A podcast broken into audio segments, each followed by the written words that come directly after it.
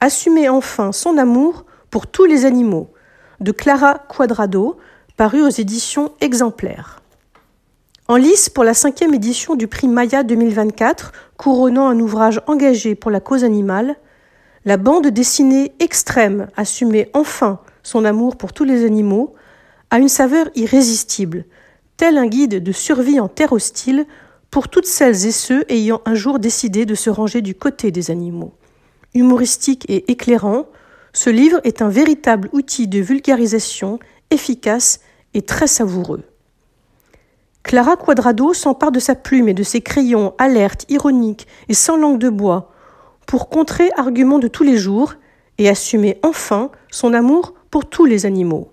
Car oui, aujourd'hui, être du côté des animaux est un combat, tant la question animale est devenue question sociale, clivante et polémique. Il faut savoir de quoi nous parlons, et c'est là tout le propos et l'enjeu de cette bande dessinée. Évoquer un sujet grave et de société en utilisant l'ironie, le décalage et la dérision comme nuanciers. Son virage à elle, c'est en 2016 qu'elle le négocie, en visionnant des vidéos d'abattoirs. En questionnant ici notre rapport à ces êtres vivants non humains, elle nous invite à assumer pleinement l'envie de les défendre et de ne plus consommer leur chair, au risque de trouver cela extrême. Ses premiers pas, ses difficultés, ses hésitations, sa conviction, elle en fait son affaire pour que cela devienne moins ardu pour nous et que ce parcours du combattant ne soit plus qu'une promenade de santé.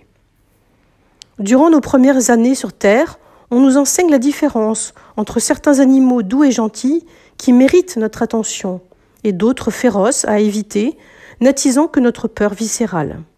Les étiquettes sont collées, les animaux sont catégorisés.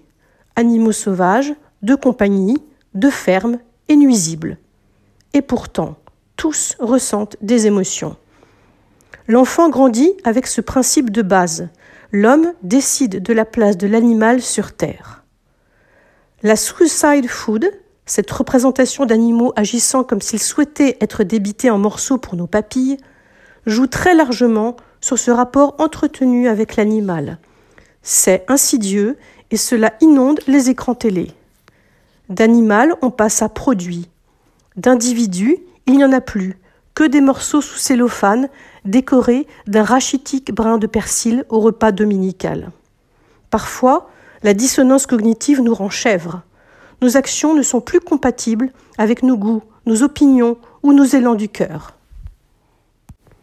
Les premiers animaux sont apparus il y a environ 600 millions d'années. Les bipèdes, eux, entre 1 million d'années et 140 000 ans.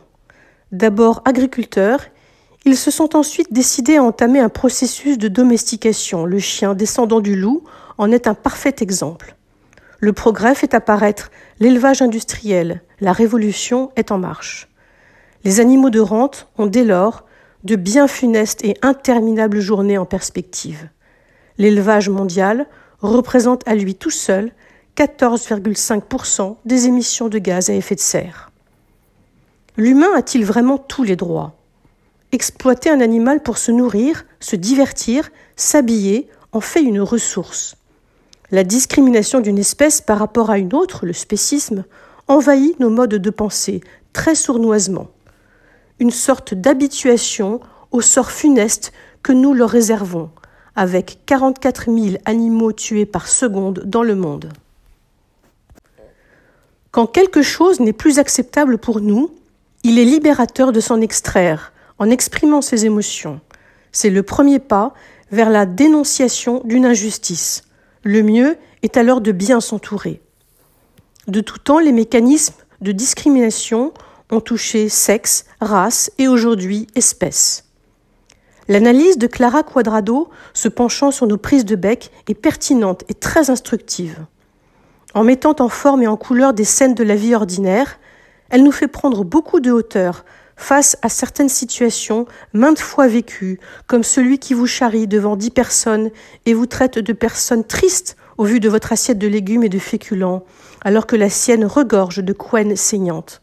Comment y faire face En tenant le débat sans vriller, dans la colère? Changer d'alimentation est un véritable cheminement personnel et intérieur, impliquant bienveillance et compassion pour les deux espèces. Une seule information peut parfois nous faire changer de mode de vie. Il ne faut jamais sous-estimer la force du pouvoir de perception. Clara Quadrado nous enjoint de ne jamais éprouver de honte, à préférer laisser la vie sauve à une poule plutôt que de l'enfourner. Cependant, toutes ces belles théories ne valent rien sans la pratique. L'autrice nous délivre un certain nombre d'astuces incontournables et bien pensées pour ne pas se laisser déborder par la panique, y voir plus clair dans l'accomplissement de ce chemin de vie, car c'en est un, surtout lorsque nous décidons un jour d'épargner d'autres vies animales. Changer de paradigme, c'est aussi changer nos habitudes d'achat pour se vêtir, se maquiller, laver notre intérieur, se divertir. L'avocat du diable, représenté ici par un diablotin vert, cornu, en forme d'avocat bien sûr, ne cesse de nous pousser dans nos retranchements pour nous faire faillir. C'est bien beau de boycotter, mais comment faire en société? Détracteurs et opposants s'enflamment autour d'un bout de tofu ou d'une côtelette. La nourriture, c'est sacré. Touche pas à ma cocotte. L'autrice détricote pour nous un grand nombre d'idées reçues et de mythes qui ont la peau dure. Quand un jour la bascule se fait en passant de l'autre côté, cela n'empêche nullement les autres de continuer de vous railler, de vous décrédibiliser ou de vous culpabiliser. Certaines réactions peuvent être anxiogènes et épuisantes. Quand l'humain ressent ce déclic qui l'amène à une compassion généralisée, quand le cœur prend le gouvernail de sa fourchette et de toutes ses habitudes, alors toute remarque moqueuse glisse sur lui comme sur les plumes d'un canard. Il est prêt au changement. L'expérience personnelle de l'autrice passe par une forme de déconstruction profonde d'habitudes de vie, prise dès l'enfance, pour atteindre cette légèreté quasi miraculeuse de se savoir en accord avec ses principes. Ce témoignage, sous ses allures de scénette cocasse, est bien plus profond qu'il n'en a l'air, et c'est là tout le talent de Clara Quadrado. Cet ouvrage est un réel outil d'apprentissage à mettre entre toutes les mains. Le message est précieux, combiné à des dessins généreux et cocasses, de quoi nous ravir, nous instruire, pour se sentir enfin extrêmement bien.